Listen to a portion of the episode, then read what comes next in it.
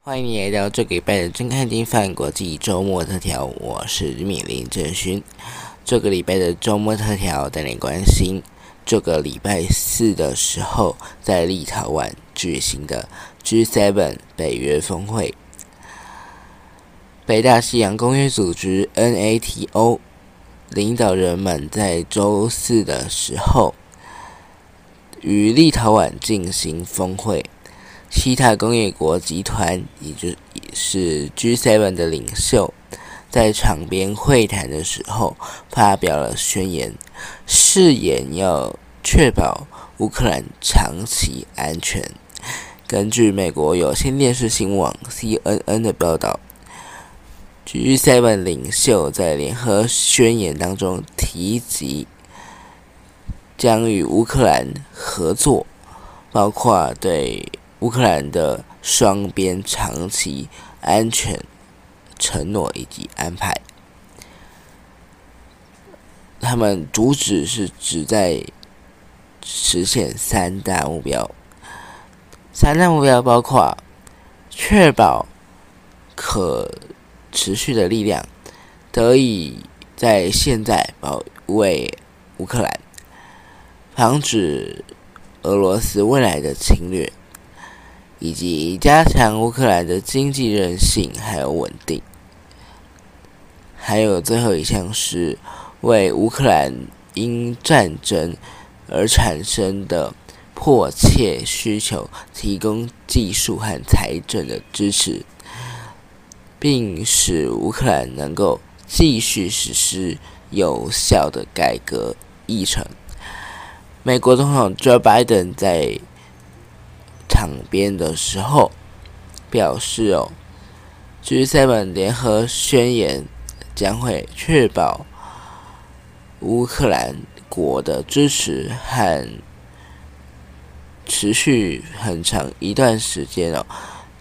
那他也提及，他们不会等到乌克兰加入北约的进程结束才确保。”对乌克兰的长期安全承诺。乌克兰的总统幕僚长叶尔马克耶尔马克指出：“哦，G7 联合宣言是对乌克兰的重要胜利。”本集呢，也带你整理了北约虽北约峰会哦，虽然乌克兰没有。获邀进入北约，虽呃，但是呢，他还是收很多，收获非常的多。那本集一次带你看这一次他们所提到的国际援助重点。北大西洋公约组织的组织成员国领袖呢，在本周开会的时候表示。应该让乌克兰在未来某个时间点加入北约，粉碎乌克兰立即要获邀入盟的这个希望。不过，乌克兰在峰会当中获得了许多的实质收获。再来是我们整理的对呃乌克兰在这个这次的峰会当中。北约对他们所许下的一些重要的承诺，第一项是，虽然他未获邀加入北约，但确实已经放弃要求乌克兰执行所谓的成员国行动计划，实际的移除乌克兰未来加盟的一大障碍。成员国的行动计划规定，加入军事成员的军事联盟之前应该实现的目标。那新成立的北约乌克兰理事会也在礼拜四的时候召开了第一次的会议。这个新的制度是要加强乌克兰和北约之间的合作。那北约各国也在一份宣言当中承诺，只要有需要，就会一直支持乌克兰。那第二项的，呃，他给予的承诺是安全的保障。有官员表示，七大工业国集团 G7 预计公布一项国际的架构，为了提供乌克兰安全长期的安全的保障来铺路，借此强化乌克兰对俄罗斯的防御力，并贺阻克里姆林宫，也就是莫斯科当局。未来再侵略乌克兰，还有一项是法国也是也将要加入英国的行列，供应乌克兰射程可以达到百两百五十公里的长城飞弹，这将使乌军呢更有能力。深入打击前线后方的俄军，还有补给线。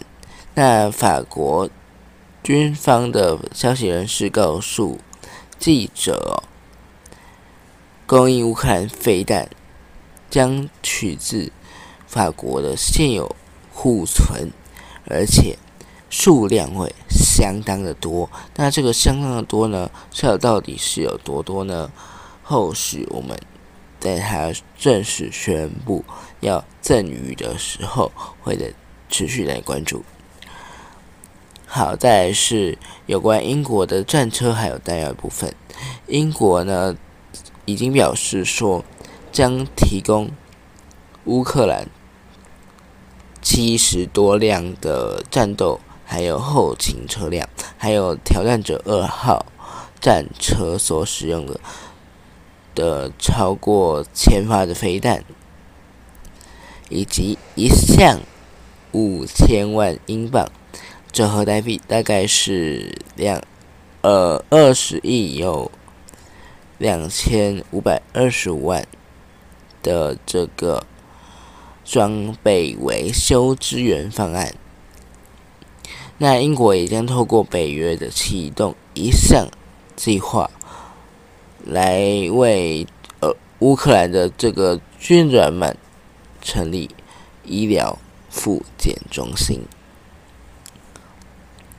带来的是 F 十六战机的训练，由十一个国家所组成的联盟将在八月开始在丹麦开始训练的乌克兰的飞行员驾驶 F 十六战机。并且将在罗马尼亚设立一个训练中心。一旦相关国家呢开始同意供应 F 十六战机，这项训练理应能够在乌克兰飞行员和地形人员在明年初之前驾驶 F 十六作战。那目前。相关国家还没有做出呃任何的决定，不过呃这已经是许下的承诺了，那所以它会实现，应该照理说会实现，没错。好，那再来下一项是德国政府提供的资源，德国政府已经敲定了一项七亿欧元。折合台币两百四十二亿元的军援乌克兰方案，其中包括来自乌克兰、呃来自德国的联邦国防军的军库库存的两具爱国者飞弹发射器，还有其他的战车四十辆的步。兵战车，还有额外的其他战车以及弹药。好，还有下一项呢是挪威所提供的支援。挪威今年将要加码军援乌克兰二十五亿挪威克朗，折合台币大概是七十六亿。总额呢，它所提供的军援达到了一百亿克朗。你就把七十六亿乘以四，大概就知道这个答案是有多大了。那最后一项呢，是北约他们同意多年的既长期的计划。呃，这个计划名称是综合援助计划哦。呃，综综合援助计划呢，将扩大成一个为期多年的计划。那乌克兰将将那个按照这个计划呢，来获得非杀伤性的援助。